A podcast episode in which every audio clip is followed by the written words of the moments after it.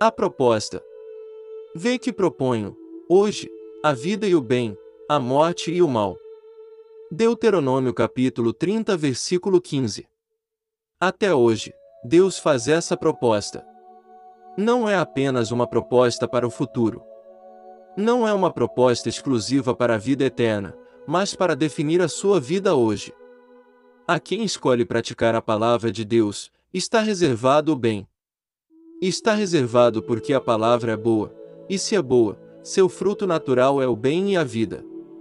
A quem escolhe ouvir o coração e praticar suas vontades e impulsos, está reservado o mal. Está reservado porque o coração é mau, seu fruto natural é o mal e a morte. O Senhor nos avisa, para que ninguém seja enganado pelo próprio coração. Se fizer a escolha certa, colherá bons frutos. Se fizer a escolha errada, colherá maus frutos. Essa proposta nos é feita dia após dia. Em todos os momentos difíceis, em todas as escolhas que fazemos, temos o direito de escolher se aceitaremos a proposta de Deus e viveremos em obediência à Sua palavra, ou se seguiremos nosso coração e viveremos uma vida ruim. A vida e o bem ou a morte e o mal, qual você escolhe?